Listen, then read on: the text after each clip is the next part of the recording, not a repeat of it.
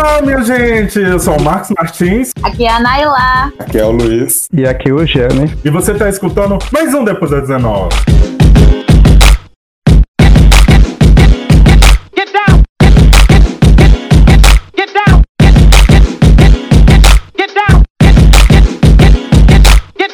Então, gente, nesse episódio a gente vai falar um pouquinho mais sobre cinema negro de horror, agora com o Janis. O tema foi extenso, tem bastante coisa para comentar e provavelmente esse tema vai voltar outras vezes. Então fica aí com mais esse episódio.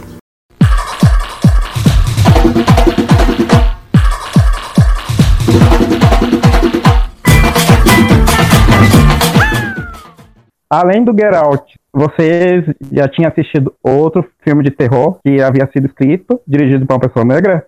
Boa. Olha, que eu lembre, que eu lembre, não. Não, não lembro. Ah, eu, eu lembro de filme com protagonista negro, que era quando eu era criancinha, que acho que é a, a Noite dos Mortos Vivos. Mas agora, dirigido por, por uma pessoa negra, não, não lembro.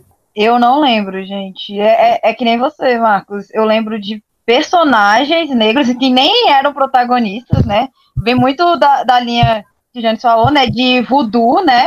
Sempre alguém do voodoo metido no meio, mas não lembro de, de, de assistir o um filme dirigido por uma pessoa negra e nem por uma perspectiva dessa negra. Para mim, por isso que acho que é por isso que eu gostei tanto do filme, porque para mim foi bem novo e eu não estava esperando. É, pra mim também não. Eu lembro só de filme que tem protagonistas negros e tal. Tipo aquele Deja Vu.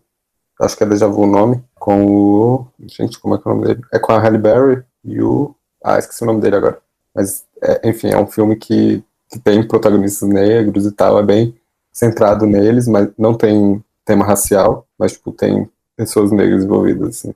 É, tem essa parte, esse estereótipo de é, personagens negros serem os primeiros a morrer no, nos filmes, né? Eu lembro daqueles filmes, é, eu sei que vocês fizeram no verão passado, Pânico, quando tem personagem negro, tipo, é o primeiro a morrer. Eu acho que é no Pânico 2 que tem a amiga da protagonista branca, que ela tá no cinema, e ela morre logo no começo assim, do filme. E o Todo Mundo em Pânico, que é de comédia, vai brincar com isso. E tem um filme de suspense barra terror, O Círculo, que ele vai discutir isso, né? São várias pessoas no filme, dentro de um círculo, assim, acho que são 50 pessoas, e, eles, e tem um personagem que vai falar isso, ah, a coisa, determinada coisa vai acontecer primeiro comigo, justamente os negros, os negros que sempre morrem primeiro nos filmes, mas é, rola esse apagamento, esse, ai, elimina logo esse negro aí. E Janis, e o seu, você lembra? Ah, então, como eu, desse tempo pra cá, bem antes do dia da estreia, sair Corra, eu já tinha vi, vi, procurando filmes afro-estudantes, africanos, então já eu vi bastante. Eu vi alguns, então.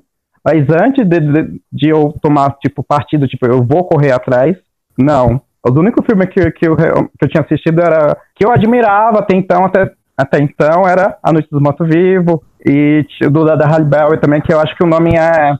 que tem a música do. Ah, é, esqueci o, o nome do filme.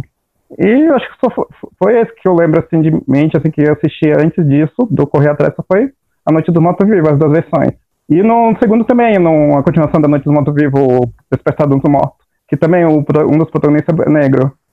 E A Noite dos Mortos Vivos é, é, também faz um, um paralelo, né? Também é uma metáfora para a relação dos negros, se eu não me engano. Na real, o Jorge Romero, toda aquela equipe do, Jorge, do, do filme eram amigos do Jorge Romero. Tipo, era, é um filme independente, com dinheiro dele mesmo, e ele não tinha em mente.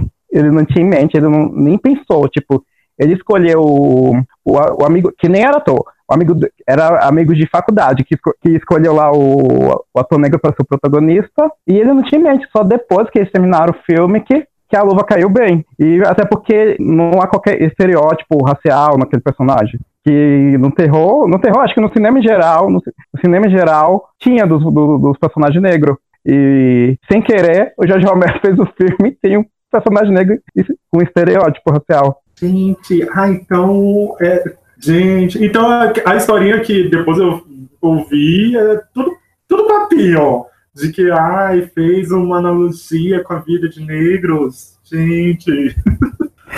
Eu tenho no DVD, eu tenho um DVD do, da Versátil, que é o. que eles estão lançando assim de, de gêneros. Aí eu tenho o primeiro, que é de zumbi, que vem quatro filmes de zumbi, e um deles é A Noite do Morto Vivo. E tem uma entrevista de rádio com, com um ator negro, e ele fala que que ele nem tinha, ele nem tinha em mente essa questão racial. Só depois que, que, que ele foi assistir o filme que, que a luva caiu super bem. E meio que sem querer, foi super sem querer com o Jorge Romero. Aí ele se aproveitou disso, o Jorge Romero ele se aproveitou disso e começou a trabalhar nisso nos, nos próximos filmes dele, por causa que na, na, na continuação tem, no, nos últimos deles também tem. Vocês já tinham ouvido isso? Dessa história, gente, que o Noite dos Mortos Vivos, na verdade, é um, uma metáfora para os negros na sociedade. No entanto, que o personagem principal no filme 1, ele é morto. Acho que é pela, pela polícia, que faz muito tempo que eu assisti, gente, eu era criança.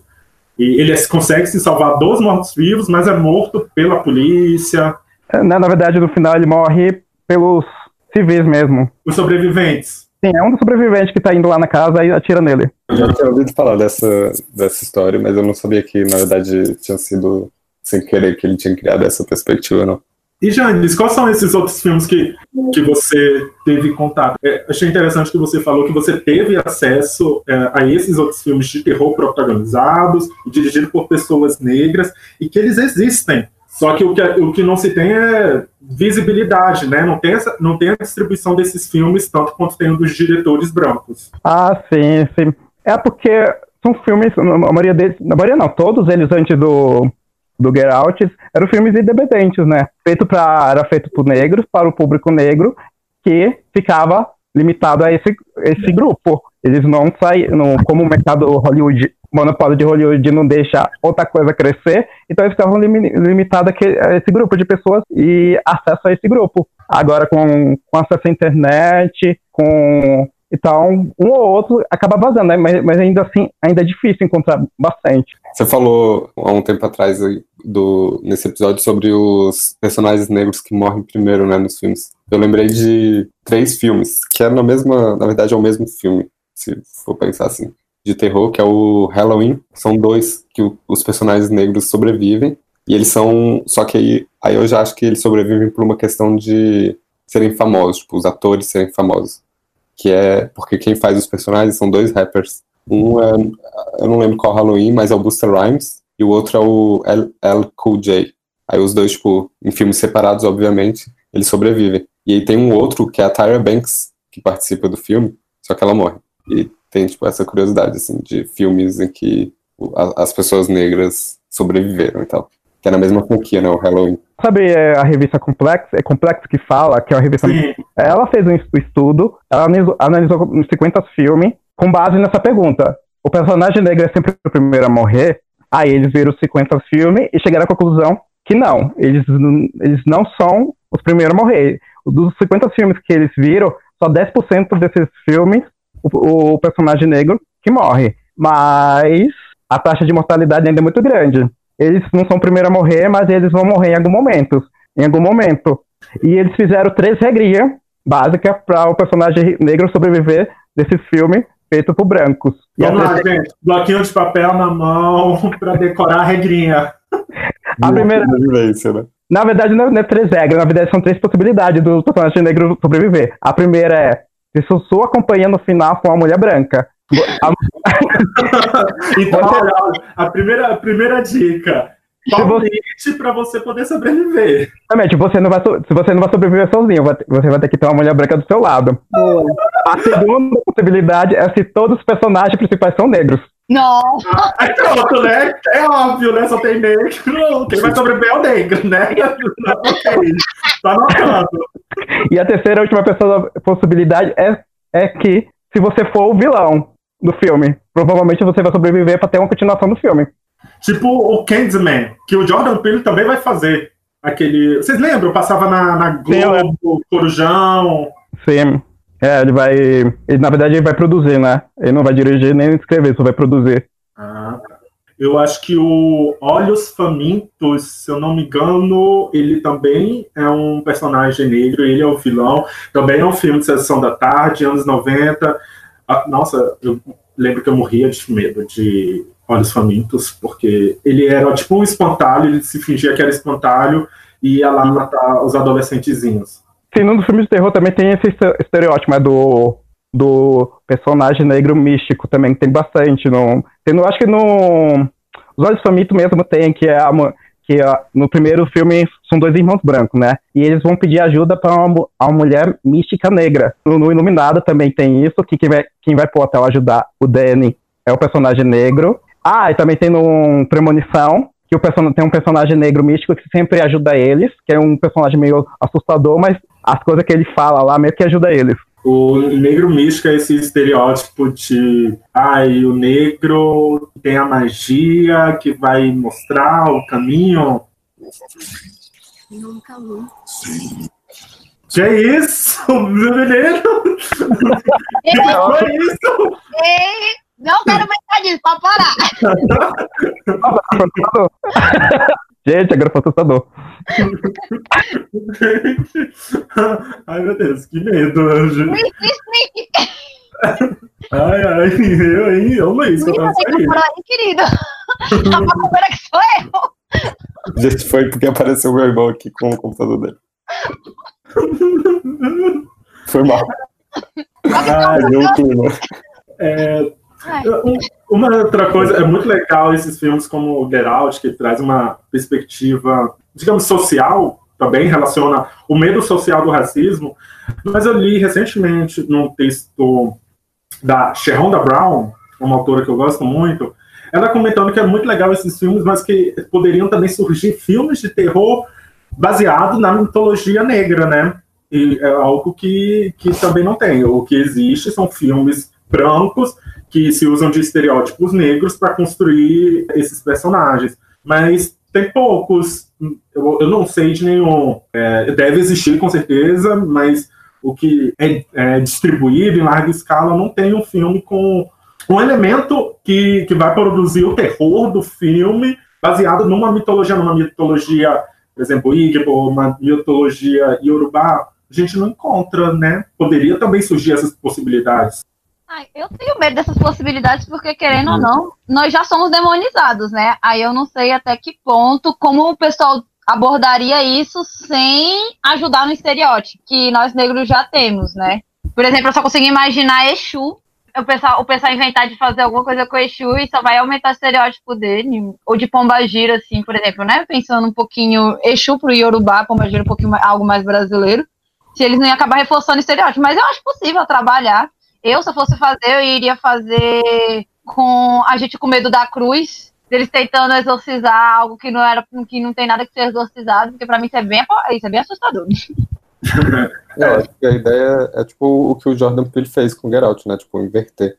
O que que, na verdade, é o que dá medo e tal, não é a cultura negra, tipo, é a cultura branca, assim. Acho que é isso que o Jordan Peele tentou trazer, assim tudo o, todo o entendimento que as pessoas brancas construíram do que a gente, do que demonizaram da gente, ele tipo inverteu isso. Acho que se for produzido filmes nessa perspectiva assim, acho que é interessante. Eu acho que agora, nesse momento, depois do sucesso de Get Out, Corra, além de que o Get Out é o primeiro filme dirigido, escrito por uma pessoa negra, a passar a receita dos 100 milhões de dólares.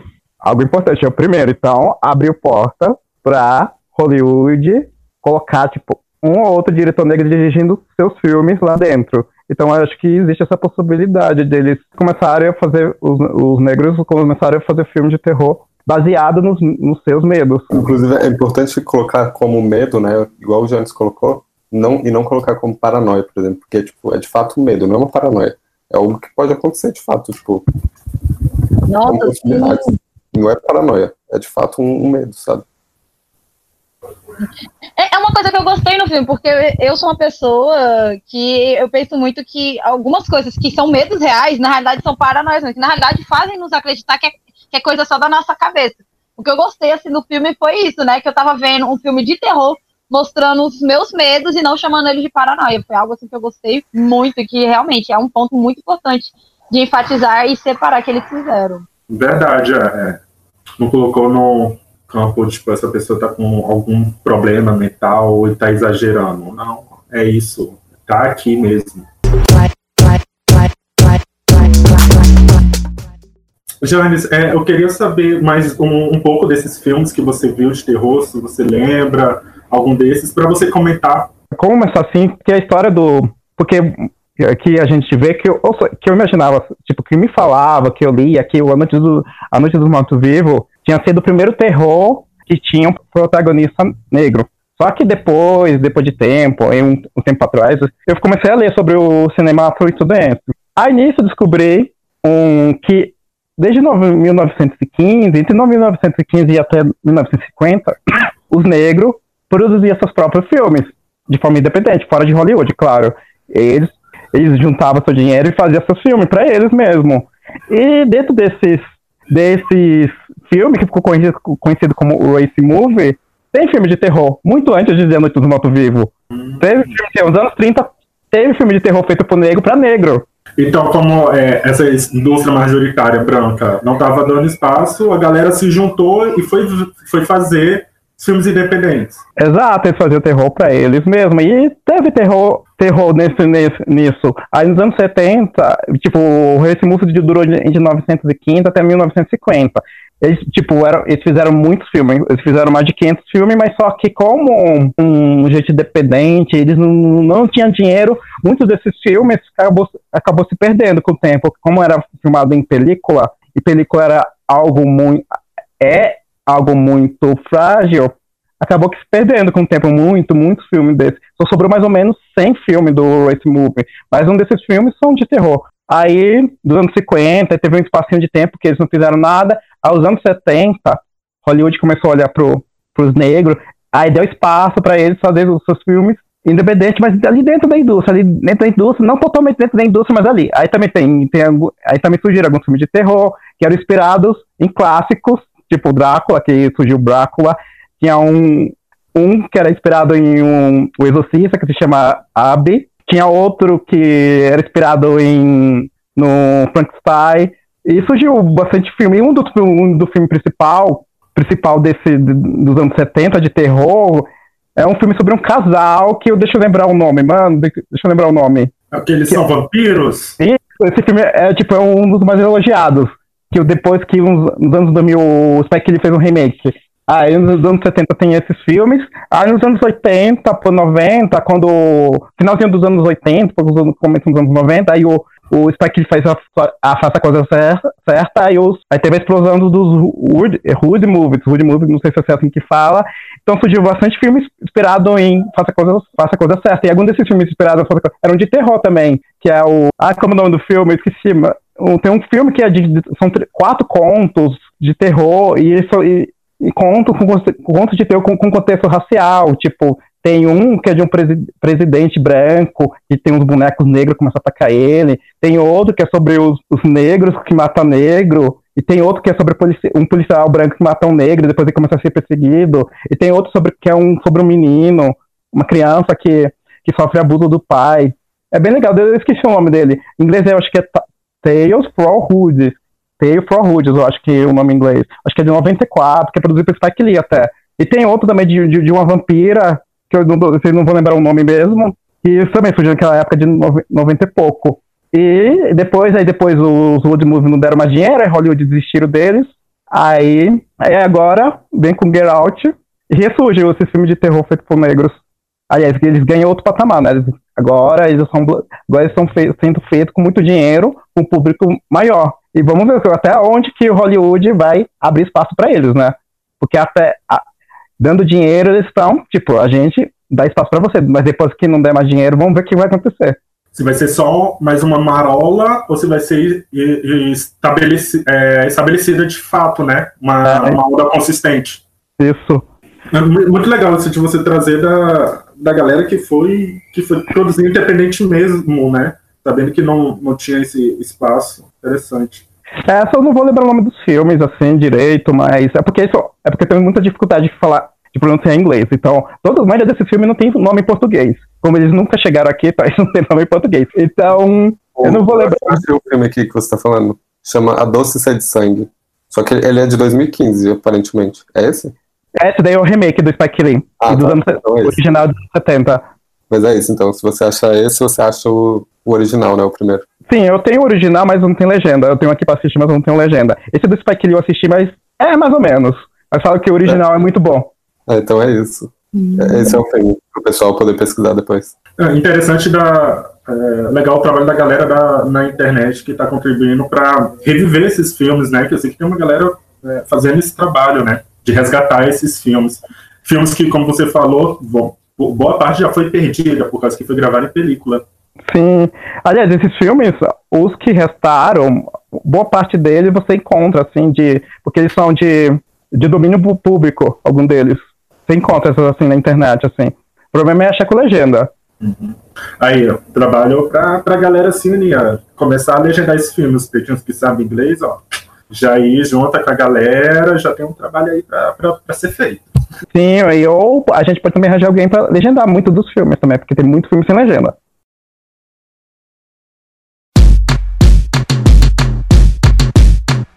Então é isso, minha gente. Dúvidas, sugestões, críticas, elogios, mande para contato.depois19@gmail.com. Nos siga nas redes sociais, no Twitter, no Instagram, no Facebook. Queremos agradecer mais essa participação do nosso convidado Janis, maravilhoso como sempre. Janis, e aí, se despeça, deixa suas redes sociais, caso você queira. Ah, é, na verdade, eu, primeiramente eu queria agradecer a você por ter me convidado. Eu tava com um pouquinho de receio, mas agora, no fim, eu, tô, eu acabei me sentindo aceito bem. E é isso, no, a minha rede social, você deixa aí na descrição. Então é isso, gente. Até a próxima semana. Tchau, tchau. Tchau, tchau. Tchau, tchau.